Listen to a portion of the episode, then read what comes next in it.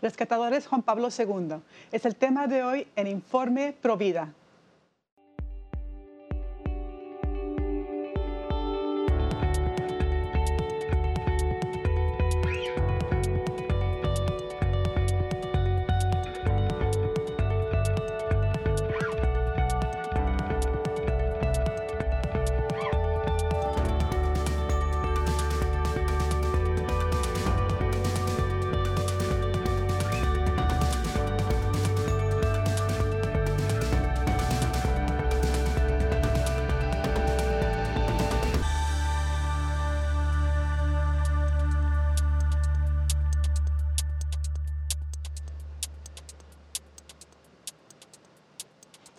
Amigos de ELUTN, les saluda Astrid Bennett de Orduño. Estoy en los estudios de Orange County en California y el programa es Informe Provida y les traemos el día de hoy una invitada muy especial desde España. Ella lleva a cabo una bella labor provida llamada Rescatadores Juan Pablo II. Ella es Marta Velarde. ¿Cómo estás el día de hoy, Marta? Bienvenida. Muchas gracias, gracias por invitarme, gracias por estar ahí. Muchas gracias. Sabemos que después de la oración, nada reemplaza estar presente, hacer acción directa para rescatar a las madres, a los padres ah, y a los bebés por nacer del aborto. Qué importante labor llevan a cabo ustedes en España. ¿Nos puedes contar cómo fue que inició Rescatadores Juan Pablo II? Bueno, pues eh, yo em, empezamos en el mundo de la defensa del no nacido eh, cuando todavía no había empezado la primera ley, no, había salido en España la primera ley del aborto. Yo estaba, yo iba a empezar la universidad, nos reunimos seis personas y desde entonces, pues es verdad que yo he hecho de todo, pero desde hace 12 eh, años eh, me di cuenta de que no era suficiente la parte divulgativa, que es importante, o la parte de otros movimientos, sino que era muy importante ir a lo que es a pie de calle y, aprender a rescatar, rescatar un bebé. Entonces, en el año 2012 eh, creé la escuela Rescatadores Juan Pablo II y la continuidad de la escuela cuando nosotros rescatamos a la gente, que es la Asociación Más Futuro, que es católica, y que no solo rescatamos, sino también evangelizamos. Entonces, desde la asociación lleva 10 años, 11 exactamente, y, bueno, mm, eh, hemos rescatado muchos, llevamos unos 6.000. 6.800 eh, bebés rescatados directamente de las cercanías de los abortorios y tenemos otros tantos rescates indirectos y también internacionales. Qué maravilla. Gracias a Dios por esos rescates, son muchísimos. Eh, me llamó la atención también ah, en tu testimonio que te cambió la vida, dices tú, el haber conocido y conversado con el doctor Bernard Nathanson, en paz descanse. Él era una figura importante, provida aquí en Estados Unidos y bueno, veo que por todo el mundo. Él fue un ah, médico, entre comillas, médico abortista que impulsó el aborto en Estados Unidos hasta que llegó a ser ah, permitido legalmente a través de Roe vs. Wade, pero después tuvo un cambio radical, primero a Provida, después a, católico, este, para gloria de Dios. Ah, cuéntanos sobre ese encuentro, ¿por qué fue que te hizo tanto impacto esa, ese, el conocerlo a él? A ver, eh, yo conocí a Bernard, trajimos a Bernard Nathanson eh, a finales ah, de los 70, principios de los 80, de unas, unas conferencias en España. Y yo me acuerdo que em, yo em, estuve en la comida con él, sentada al lado de él, fascinada, porque yo era una enana, 16 años, 17, mm, y entonces eh, él contaba que él había hecho, eh, eh, había sido cofundador de Naral, que es el lobby pro aborto más grande del mundo, que él hasta que no vio una ecografía de tres, de, en dos dimensiones de aquella época, ahora estamos en cinco dimensiones, de un bebé de tres meses, cómo se chupaba el dedo, le cambió la vida. Este hombre que era ateo, muy pragmático, muy beligerante, muy materialista, eh, le dio un cambio radical, montó el movimiento Pro Vida y en esa comida que yo le conocí, él nos comentó que él había hecho el aborto de su propio hijo. Y esto para mí fue fundamental. ¿Por qué? Porque eh, yo vi la tristeza en la cara de ese hombre Em, y yo desde, yo, nosotros estamos montando ya la asociación, la, la, asociación para la defensa de la nacida, Provida, en España, pero ya desde ese momento me cambió, me cambió radicalmente la vida.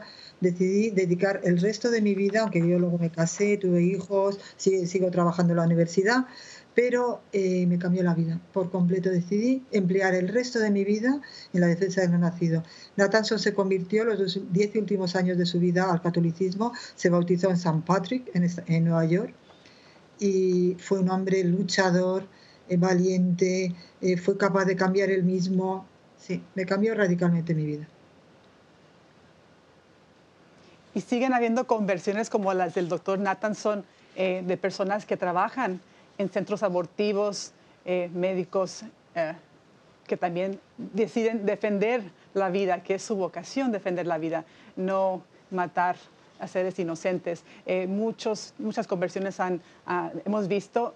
Por eso es tan importante, Marta, que hayan personas orando, ofreciendo ayuda, esperanza, afuera de los centros abortivos, que es la labor que ustedes llevan a cabo. es difícil abordar a una chica que va entrando a un centro abortivo y convencerla de no abortar? ¿Y cuáles son los motivos principales que la llevan a ella a abortar? Bueno, voy a, ir, por partes. Lo primero de todo, has comentado rezar. Rezar y actuar. Como dices eh, eh, Santiago Apóstol, en el 2.3, rezar y actuar. No olvidaros de la segunda parte. Y actuar. Rezar es lo primero, pero actuar es tan importante que si no lo dejamos ahí y no hay frutos de eso.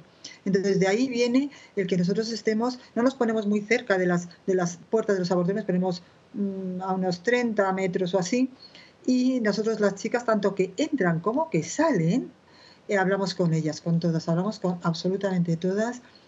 Y bueno, es muy impresionante, yo me llevo a mucha a muchos políticos, me llevo a políticos, periodistas, gente de mi universidad, llevo de todos lados a rescates para que lo vean alguna vez. Y es muy impresionante cómo las mujeres, eh, cuando eh, tú vas por la calle normalmente y alguien te da un folleto o alguien te pide un teléfono, tú ni se lo das y ni coges muchas veces ese teléfono. En cambio, en, la, en las cercanías de los abortorios, las mujeres que entran o que salen del abortorio, Em, porque nosotros no les llamamos clínicas de abortos porque no son clínicas, no curan nada, tú, entras con un bebé y sales sin él.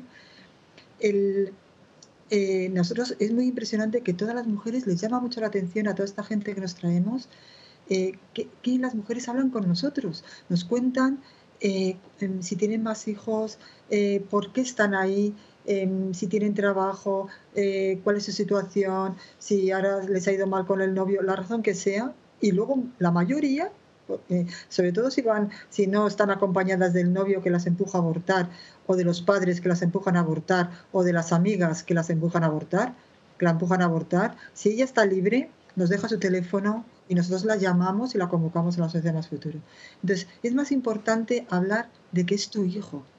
Más que ayudas que nosotros ayudamos de por vida en todo eh, es muy importante hablar de que es tu hijo porque las ayudas eh, no son ni la mitad de importantes como que tú sepas que eres la madre de tu hijo, que estás cruzando la acera para, para planificar, para organizar y decidir que tu hijo no viva, que tu hijo no viva. Y encima, nosotros aquí en España para que te salga gratis, porque aquí el aborto en España sale gratis, de cualquier tiempo de embarazo.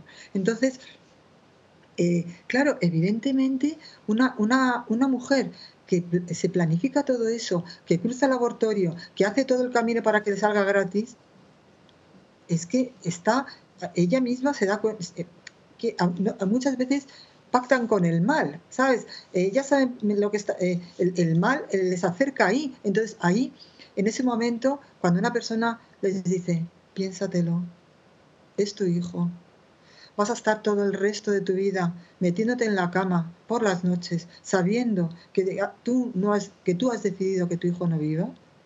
Entonces, ¿qué queda de ti? Todo lo puedes cambiar en esta vida. Trabajo, amigos, país, pareja, todo, menos a tu hijo. Y un hijo no sustituye a otro. Cada hijo es único. Entonces, tú estás planificando todo eso. ¿Cómo te deja como mujer? Y sobre todo cómo te deja como persona.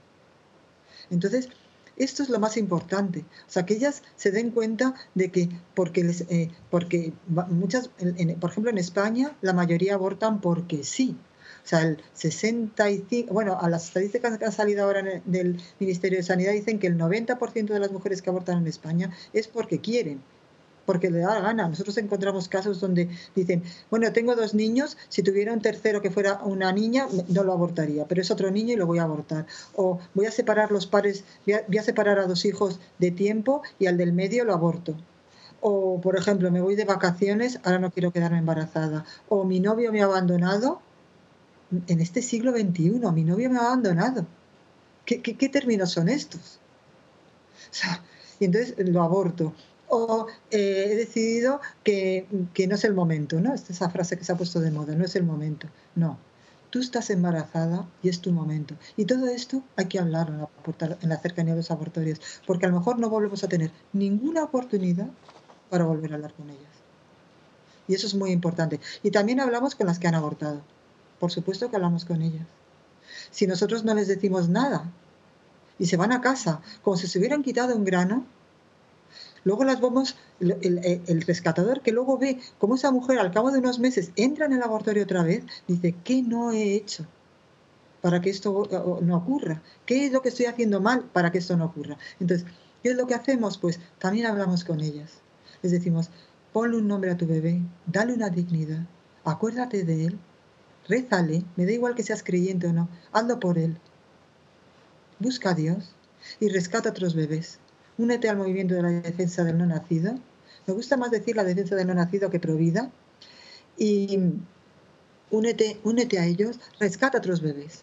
Nosotros en la asociación tenemos una mujer que abortó seis veces, que, bueno, hizo todo el camino, los caminos uno por uno, volvió a Dios y todavía siempre tiene esa sensación de que tienen que hacer más, ¿no? Entonces le dijimos, a ver, tú estos bebés son tus hijos, no los vas a salvar, están ahí arriba, pero sí puedes salvar otros. Entonces, trae nosotros, búscalos, mm, intenta mm, salvar otros bebés, mm, hazlo de corazón. Y esta mujer en concreto ha salvado como 14 o 15 ya, y la conocimos hace tres años, lleva un camino, nos va a desbancar a todos, pero bueno, ahí vamos. Qué maravilloso. Y tienes toda la razón que lo que nos cuentan las mujeres es que en realidad es el amor y la verdad que se les brinda lo que cambia los corazones, los que la hacen ver la verdad, que es madre, que es bendecida y que siente el valor para seguir adelante, recibir esa gran bendición de su hijo. Ah, pero una crítica una, eh, que, se, nos hace a los Provida es que eh, forzamos o convencemos a las mujeres a abortar y no les damos ningún tipo de apoyo, que es todo lo contrario. De hecho, la parte más grande de Provida es la parte que está proveyendo servicios, apoyo material, económico a las madres eh, que están en una situación de un embarazo difícil. Eh, nos contaste que eh, iniciaste también una, un grupo que se llama Más Futuro, o un proyecto. ¿Nos puedes explicar qué tipo de apoyos existen en España para una mujer embarazada enfrentando una situación difícil? Vamos a ver, la continuidad del rescate, porque nosotros llamamos a esa mujer que nos deja su teléfono, la convocamos en la Asociación Más Futuro, entonces Más Futuro es la asociación de continuidad. Es verdad que todas, la mayoría aquí en España, yo sé que yo he hecho rescates internacionales y sé que en otros países no es así, pero aquí, por ejemplo, en España, la mayoría no, no hay un porcentaje de un 60% eh, que no necesita medios económicos. Entonces, eh, cada caso es distinto y cada situación es distinta. Pero pongamos el caso de alguna persona que necesita ayuda económica, ayuda a trabajo, ayuda a reestructurar su vida, ayuda a vivienda, lo que necesite. Nosotros no tenemos límites. Todo lo que no hace el Estado, el gobierno de España, lo hacemos nosotros. Lo hacemos gratis, nadie cobra. Eh, ningún voluntario cobra, todos tenemos nuestros trabajos, nuestras situaciones y al revés aportamos dinero a la asociación eh, el Estado al revés no nos ayuda absolutamente nada, pero eh, estamos súper felices y, bueno, tenemos muchas donaciones, es verdad, sobre todo de ex rescatadores que a lo mejor están en otros países o ya no pueden venir a rescates o, tienen muchos hijos o ya la otra situación que sea, nos ayudan mucho económicamente y todo va para ellas. Entonces, todo, eh, vamos, acabamos de... Mm, bautizar a 18 bebés rescatados del aborto, nos lo ha bautizado el obispo auxiliar de, un obispo auxiliar de Madrid. Y, eh, y, cada uno de los casos que han contado a la prensa cuentan cómo, eh, pues ellas, eh, pues por ejemplo, salían, acababan de perder el trabajo, estaban desesperadas, es verdad que tu vida a lo mejor no va tan para arriba como tú quieres, pero ahí estamos nosotros para que cada paso vayas subiendo, subiendo, subiendo, reestructures tu vida, Mm, qué es lo mejor si tienes otros hijos, cómo educarlos, cómo hacerlos, qué, cómo, saber eh, educar a un hijo, que es de las cosas más difíciles que hay, también ayudamos mucho ahí y por supuesto económicamente mm, tenemos bolsa de trabajo, ayudamos en todo, absolutamente todo, porque lo que no queremos es que cambien a su hijo por dinero. Nunca cambiar a tu hijo por dinero. Tu hijo no tiene precio Amén, completamente. Qué, grandioso todo lo que hacen por ellas y eh, eh, lo cierto es que existen centros de apoyo eh, por todo el mundo. Aquí en Estados Unidos solamente ah, existen 3.000 centros de apoyo para la mujer em, embarazada que enfrenta una situación difícil. te quiero preguntar sobre los padres de los niños por nacer. ¿Ustedes hablan con ellos? ¿Los abordan también en, las cercanías de los centros abortivos? Y ¿Qué papel juegan ellos?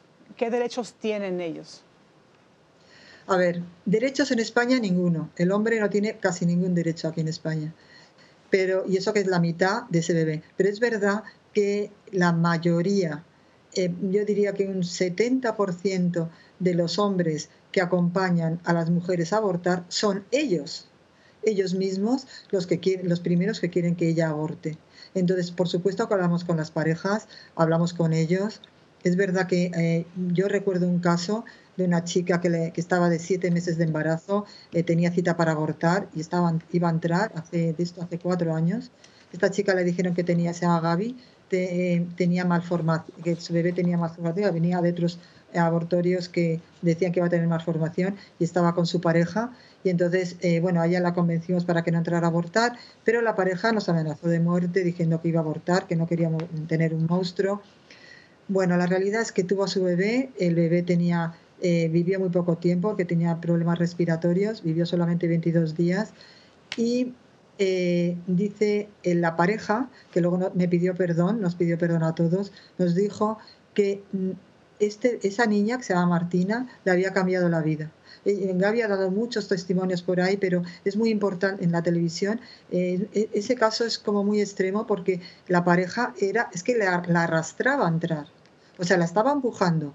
Nos tuvimos que poner diciendo, oye, que estamos en, un país donde la mujer se la respeta, estamos en un país donde la mujer tiene un valor tú no puedes obligarle. Y entonces yo les hablo despacio, entonces se enfadó mucho, me miró, casi me, me pegó una torta eh, entonces yo me quedé mirando y le digo, mira, cálmate, vuélvete a casa, piensa las cosas. Y entonces se volvió. Luego me llamó amenazándome, bueno, fue un horror de hombre, pero em, la, realidad es que este hombre eh, dice que su hija 22 días con su hija le cambió la vida.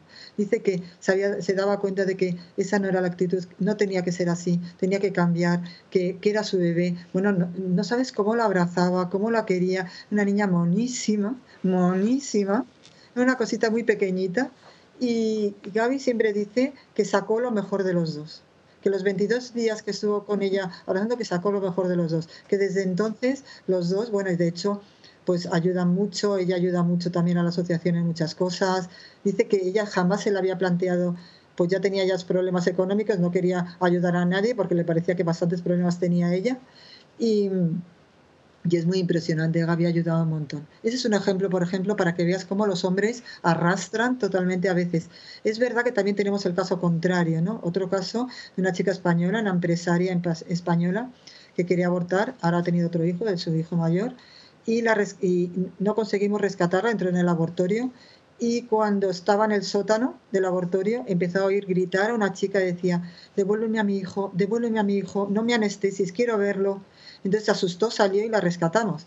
Y entonces encontramos por ahí a la pareja, a la, que luego ahora ha sido su marido, se han pasado, que decía, se llama Manuel, también han dado muchos testimonios aquí en España, Manuel decía, mira, yo llamaba a todas las amigas de mi, de mi novia y todas me decían que era un machista por querer que mi hijo viviera. Y llamaba a, la mujer, a, todos los familiares, decían que era un machista porque quería que mi bebé viviera.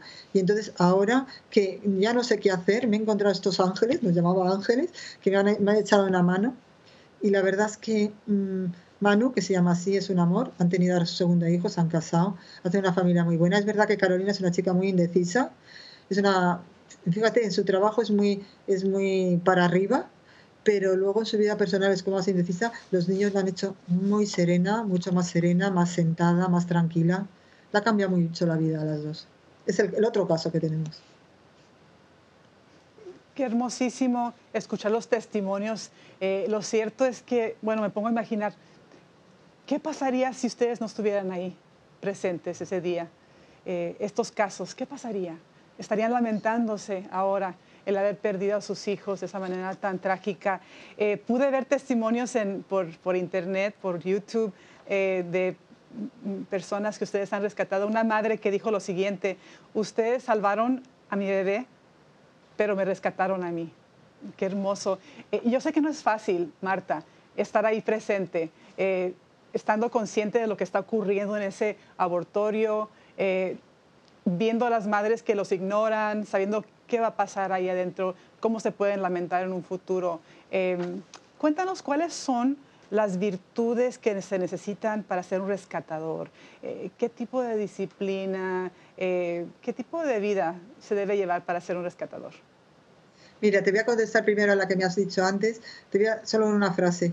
Cuando las mujeres, muchas mujeres que salen de abortar y hablamos con ellas, nos dicen, ¿por qué no estabais ahí? cuando yo entré a abortar. Y eso nos deja muy mal a los rescatadores porque empezamos a pensar, pues, ¿es verdad? ¿Por qué no estábamos ahí? ¿Por qué no, se nos, por qué no hemos llegado antes? ¿Por qué no, el turno de, antes se han ido más pronto? Y eso nos deja muy mal. Pero es verdad que casi todos los rescatadores hemos vivido esta frase. Esta frase la hemos vivido casi todos y somos cientos. Y mm, la segunda parte, ¿cómo ser un rescatador? Pues mira, yo le digo siempre en la escuela de rescates a todos que yo no tengo ninguna cualidad para ser rescatador. Yo hablo, hablo rápido, eh, soy muy apasionada, eh, sobre todo con los temas que me importan. Eh, cuando estoy delante de una chica que va a abortar, mm, a veces pues me late el corazón fuertísimo, pero si eres humilde para aprender, eres constante para ir reteniendo todo lo que tienes que hacer y cómo lo tienes que hacer, y tienes valores cristianos para saber que Dios está de tu lado, que Dios te quiere ahí, que por alguna razón Dios te ha puesto ahí, entonces inmediatamente no puedes dejar de hacer rescates. Y cualquier persona que tenga esas cualidades puede ser rescatador. Es verdad que hay que aprender.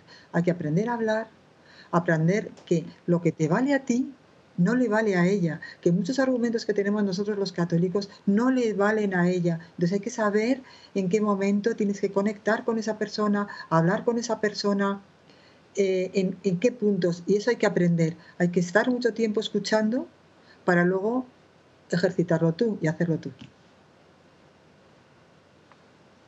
Qué hermoso. Eh, en el Evangelio de Mateo eh, dice el Señor desde el huerto del olivo, desde su, su, agonía, no pudiste velar una hora conmigo. O sea, ustedes, estando presentes, de cierta manera reponen la ausencia de tantos ese día.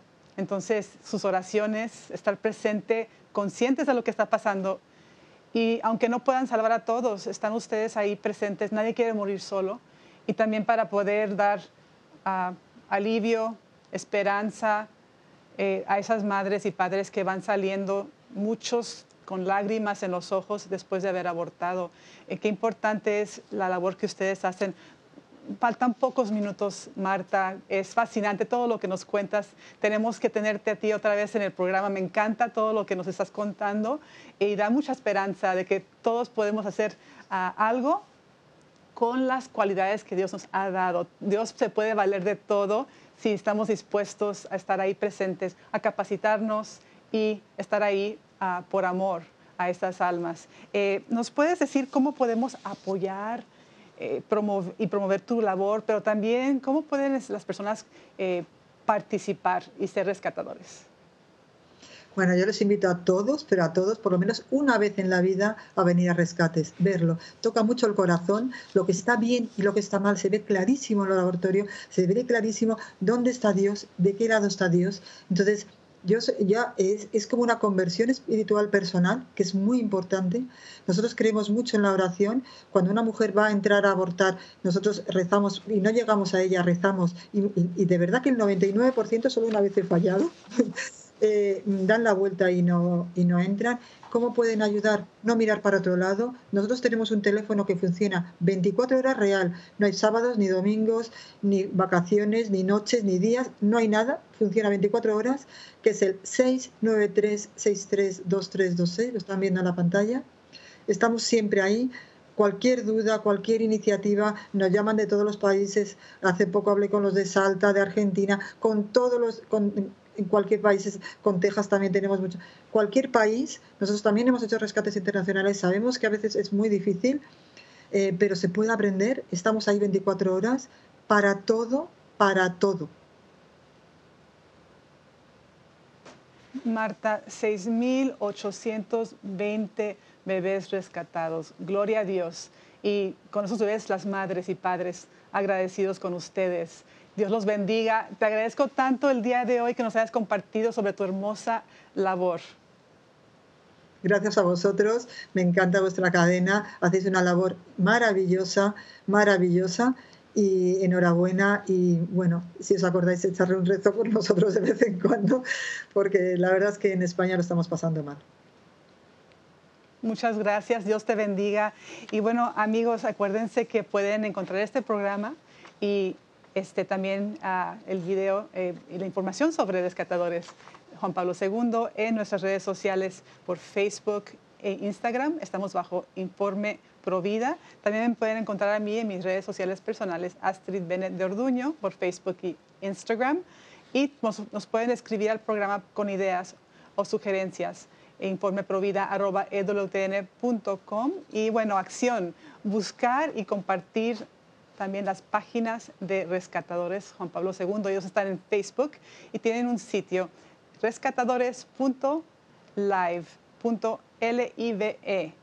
Y bueno, eso ha sido todo por el día de hoy. Les agradezco su sintonía y acuérdense que todos los católicos somos pro vida. Hasta la próxima y Dios los bendiga. Gracias, muchas gracias.